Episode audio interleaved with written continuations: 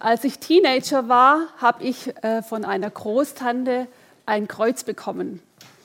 Tante Mathilde hat dieses Kreuz mitgebracht aus Jerusalem. Es war aus Olivenholz und es war mir total heilig. Und ich habe gesucht, wo kann ich dieses Kreuz in meinem Zimmer aufstellen und dass es immer wieder zu mir spricht und dass es mir immer wieder vor Augen ist.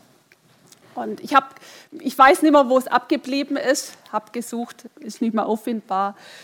Aber das ist so meine Geschichte, meine kleine Geschichte vom Kreuz.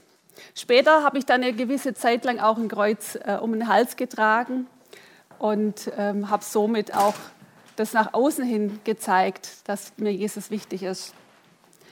Was ist deine Geschichte mit dem Kreuz? Was ist deine Geschichte vom Kreuz? Mit was verbindest du das Kreuz?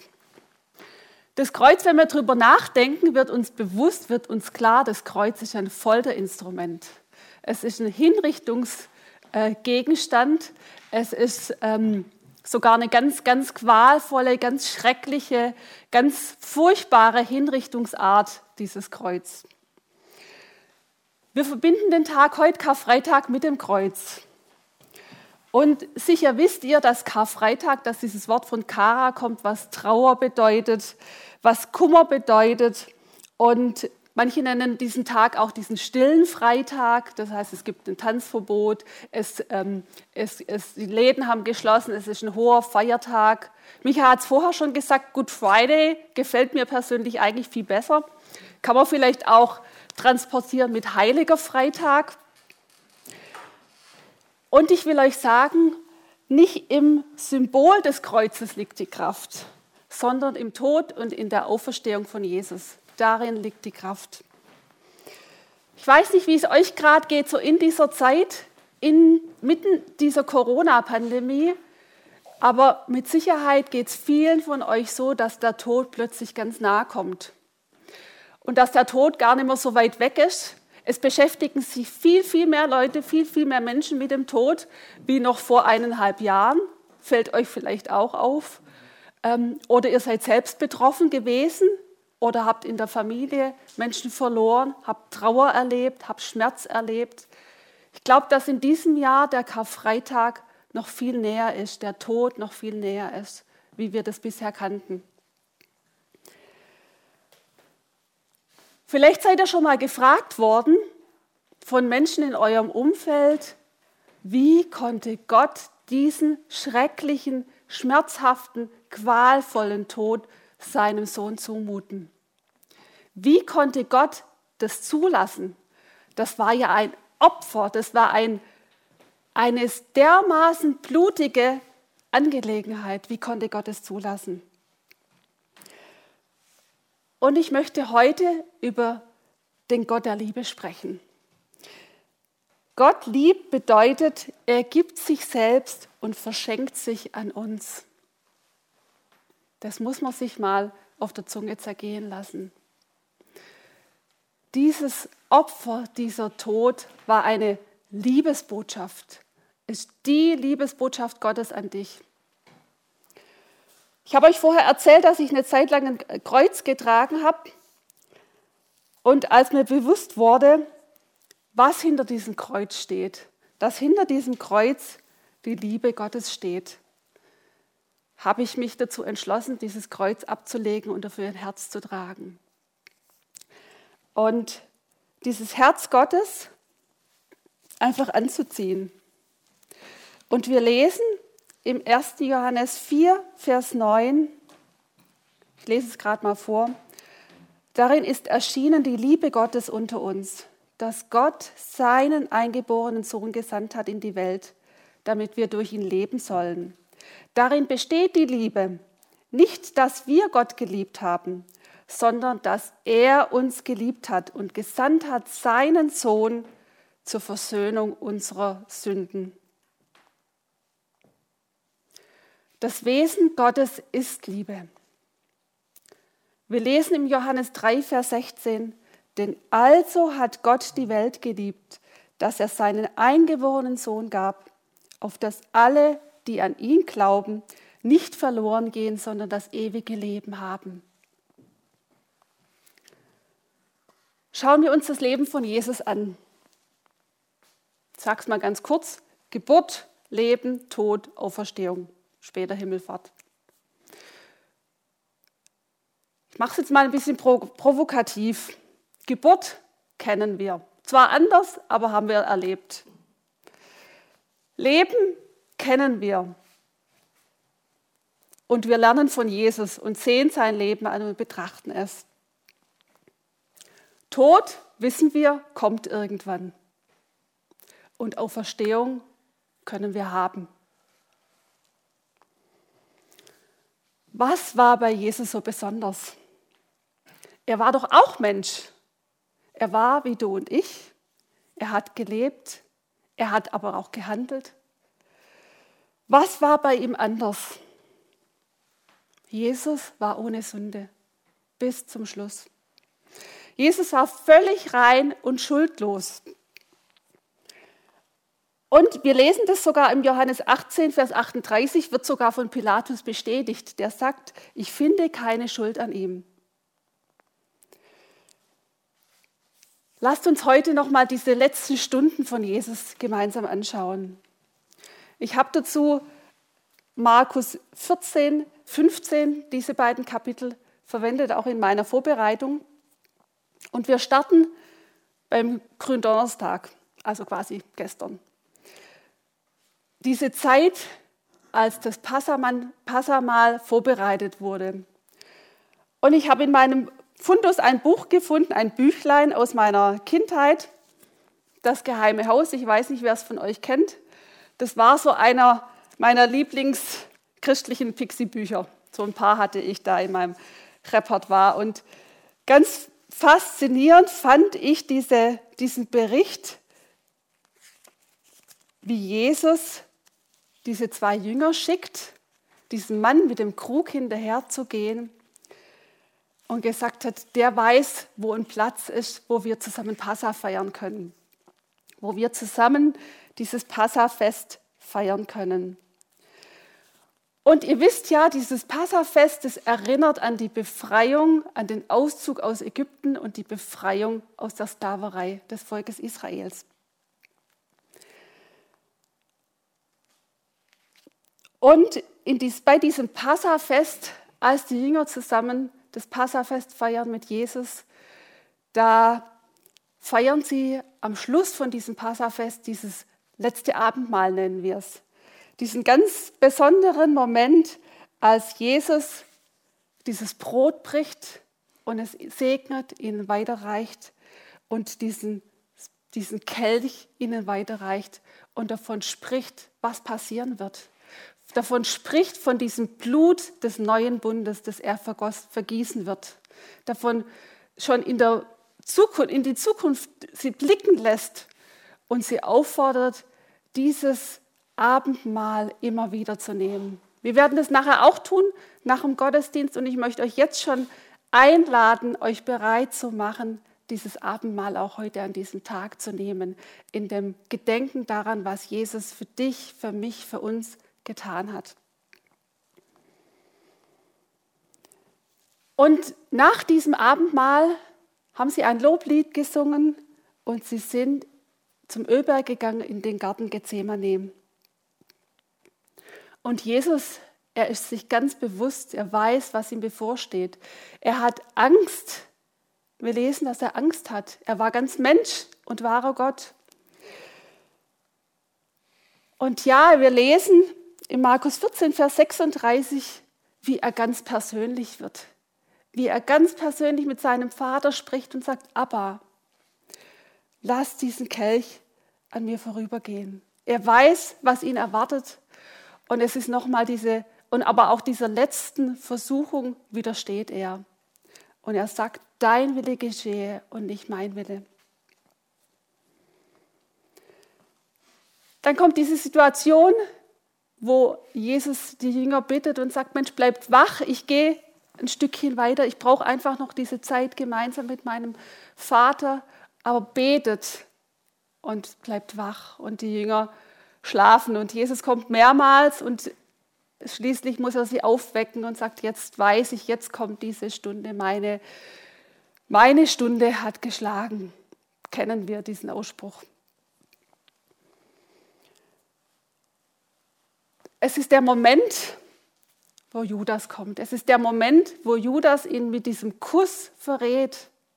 Es ist der Moment, wo die hohen Priester kommen, wo das ganze, die ganze Gefolgschaft kommt, wo sie kommen mit Schwertern und mit Stöcken. Und alle lassen Jesus im Stich. Seine Jünger, alle lassen ihn hängen, alle lassen ihn im Stich. Und Jesus, er wird vor die hohe Priester gebracht, vor die Ältesten gebracht, vor, die, vor diesen ganzen Rat. Und sie suchen, sie suchen eine Schuld an ihm. Sie suchen eine Schuld an ihm. Sie, sie, alles Mögliche kommt auf den Tisch, was, was, so, äh, was ihnen so eingefallen ist. Und schließlich bringen sie ihn vor Pilatus und klagen ihn an. Und Pilatus, habe es euch vorher schon gesagt, sagt, ich finde gar keine Schuld an ihm. Aber das Volk ist so laut und sie schreien, kreuzige ihn. Und am frühen Morgen, ja, kommt Pilatus diesem Wunsch nach. Die Soldaten, die legen Jesus dieses Purpurgewand an, flechten diese Dornenkrone, verspotten ihn, schlagen ihn, spucken auf ihn und führen ihn zum Kreuz. Karfreitag, die Kreuzigung von Jesus auf Golgatha. Man könnte es auch nennen, den Tatort. Und wir lesen, es war die dritte Stunde, als sie ihn kreuzigten. Und schließlich der Augenblick des Sterbens. Es wurde ganz dunkel. Vor ein paar Jahren gab es diese Sonnenfinsternis bei uns im Lande. Weiß nicht, ob ihr sie erlebt habt, aber das war, fand ich, ein ganz eindrücklicher Moment, als plötzlich alles dunkel wurde. Auch die Tiere verhalten sich plötzlich ganz anders. Ähm, und dieser Moment, als es ganz dunkel wurde, als es finster wurde, hat auch die ganze Atmosphäre bestimmt, die ganze Atmosphäre verändert, die ganze Dunkelheit, die sich da breit gemacht hat. Und dann ist dieser Moment, wo Jesus ruft, Eli, Eli, lama asabatani. Mein Gott, mein Gott, warum hast du mich verlassen? Wisst ihr, was total interessant ist? Jesus zitiert in diesem Moment den Psalm 22, Vers 2. Jesus, der kannte sich in der Schrift aus und er wusste ganz bewusst, was er sagt. Und ich möchte euch ermutigen, den Psalm 22 mal nochmal zu nehmen und durchzulesen. Dieser Moment, in dem Jesus sich durch die Sünde der ganzen Welt von Gott getrennt gefühlt hat, diese Last, die in diesem Moment auf Jesus lag. Und in dem Augenblick passierte noch viel mehr. Jesus hat geschrien und er ist gestorben. Und wisst ihr, wenn wir lesen, dass in diesem Moment der Vorhang im Tempel zerriss, ich habe euch mal ein Tuch mitgebracht. Es ist überhaupt nicht vergleichbar mit diesem Vorhang im Tempel. Ich erinnere mich an eine Predigt vor ein paar Jahren an Karfreitag, wo der Peter ausführlich über diesen Vorhang gesprochen hat und wie dick der war. Dieser Moment, als der Vorhang zerriss. Der Vorhang der das Allerheiligste abgetrennt hat. Lasst uns das nochmal bewusst machen. Einmal im Jahr am Versöhnungstag, da durfte der hohe Priester in dieses Allerheiligste. Im Allerheiligste war die Bundeslade, darin waren die Tafeln mit den zehn Geboten, der Stab Aarons, der Krug mit Manna aus der Wüste. Und nur einmal im Jahr hatte eine Person diese Möglichkeit, in dieses Allerheiligste zu treten.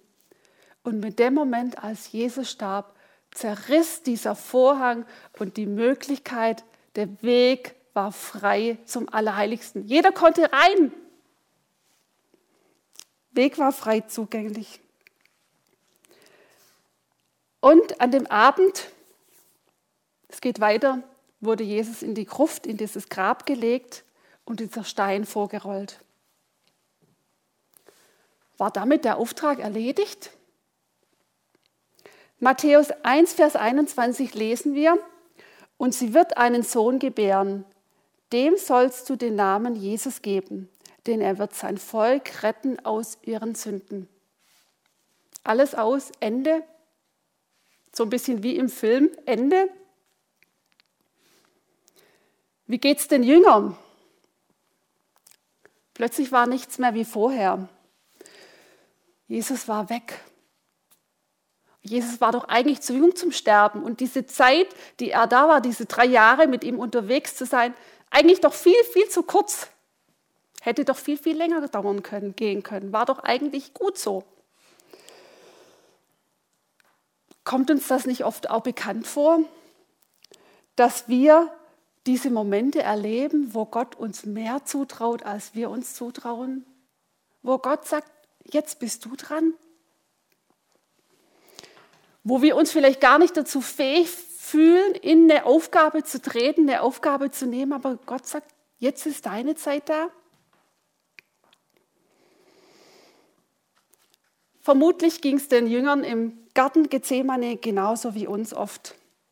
Sie fühlten sich völlig überrollt und überfordert von dieser Situation, von dem, was gerade passiert war. Sie waren irgendwie am Rand, aber irgendwie auch mittendrin. Und diese Angst, wie könnte es weitergehen, hat sie beherrscht. Diese Angst vor dem Alleinsein und diese Angst vor der Verantwortung. Karfreitag, der Tag, an dem alle Hoffnung schwindet, das Ende. Psalm 37, Vers 5, befiehl dem Herrn deine Wege und hoffe auf ihn, er wird es wohl machen. An Weihnachten singen wir, Jesus der Retter ist da. Die Geburt von Jesus war der Start, der Tod, die Befreiung und die Auferstehung, das ist jetzt der Spoiler, bedeutet das Leben für uns. Wie Jesus lebte, lehrte, handelte und Menschen heilte an Körper, Seele und Geist. Ja, ich bin total begeistert, weil dieses Leben, das Sterben und die Auferstehung von Jesus hat die größte Auswirkung aller Zeit. Diese Auswirkung vor 2000 Jahren, die bis heute wirkt und die auch in Zukunft wirken wird, das finde ich total genial. Lasst uns den Kar-Samstag anschauen. Ich nenne ihn mal so diesen Tag dazwischen. Trauer, Verzweiflung, Wut, Enttäuschung. Jesus der Retter? Da die Jünger, die Jünger, die Jesus verraten haben, und ihr wisst, Petrus war ganz vorne mit dran. Ehe der Hahn kräht, wirst du mich dreimal verleugnen. Dieses Versagen, dieses Versagen von Petrus hat Jesus am Kreuz getragen. Stell dir mal vor, Petrus wäre in dieser Selbstverdammnis geblieben, in diesem, ich habe Jesus verleugnet, es ist alles aus, ich habe es total verbockt, jetzt geht gar nichts mehr. Die Schuld hat ihn nicht erdrückt, weil die Liebe größer und stärker war. Wir kennen alle diese Tage, dazwischen. Diese Zwischentage, wo wir uns Situationen völlig ausgeliefert fühlen. Vielleicht geht es dir gerade in dem Moment so. Und du fragst dich, Jesus, wo bist du? Ich habe all mein Vertrauen und all meine Hoffnung gesetzt. Wo bist du? Gott ist ein Gott der Wiederherstellung. Und der Auftrag von Jesus heißt, hieß Wiederherstellung. Jesus hat das rückgängig gemacht, was wir Menschen verbockt haben, was wir vermasselt haben. Und Gott wusste das bereits von Anfang an, von Anfang der Geschichte, als Adam diese Frucht genommen hat und davon gegessen hat. Er wusste das von Anfang an.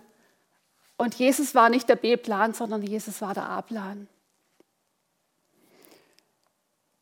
Was im Garten Eden begann, im Garten Gethsemane schloss sich dieser Kreis wieder und diese Wiederherstellung begann.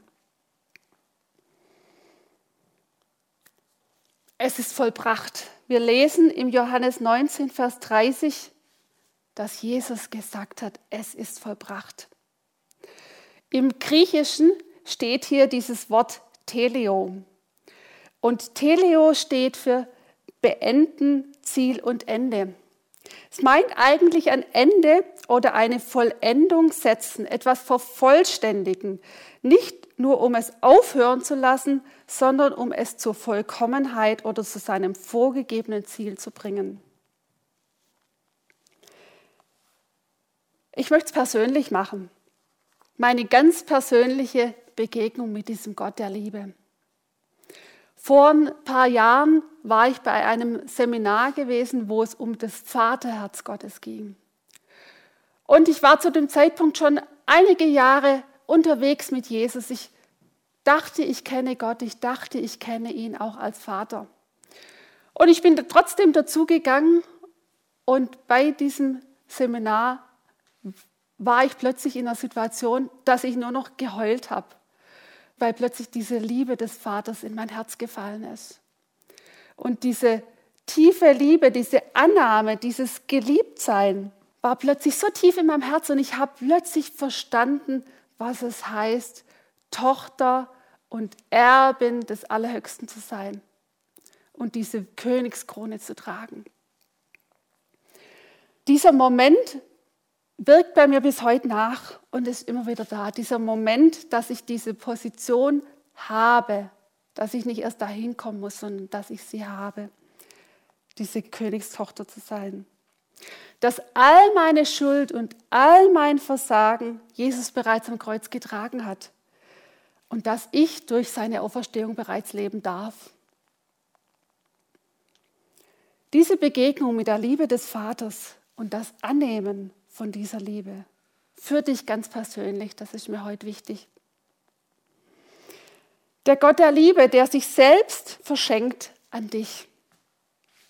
Stell dir vor, der Moment, wo jemand vor dir steht und er gibt dir ein Geschenk. Und dieses Geschenk kommt erst zu dir, indem du deine Hände öffnest, um dieses Geschenk entgegenzunehmen. Und so ist Gott. Gott liebt dich. Das möchte ich dir heute wieder ganz neu sagen. Gott liebt dich. Diese Liebe ist da und sie ist ein Geschenk. Ein Geschenk ist etwas Unverdientes. Und dieses Geschenk heißt Jesus. Für dich hat Jesus all diese Schuld auf sich genommen, damit du direkt zu ihm kommen kannst. Der Vorhang ist zerrissen. Liebe dich selbst. Vielleicht ist das für dich eine Herausforderung. Für mich war es ganz lange Zeit eine. Aber durch diese Liebestat am Kreuz macht Jesus dich fähig, dich selbst zu lieben. Er beschenkt dich. Und als dritten Punkt, dadurch, dass Gott dich zuerst geliebt hat, bist du fähig, kannst du diese Liebe weitergeben. Diese Liebestat am Kreuz macht dich fähig, diese Liebe weiterzugeben. Wir lesen in Römer 5, Vers 8, Gott aber erweist seine Liebe zu uns darin, dass Christus für uns gestorben ist, als wir noch Sünder waren. Ich möchte euch sagen, die Schuldfrage ist geklärt. Die Schuld ist beglichen. Und Jesus hat den Tod überwunden. Amen.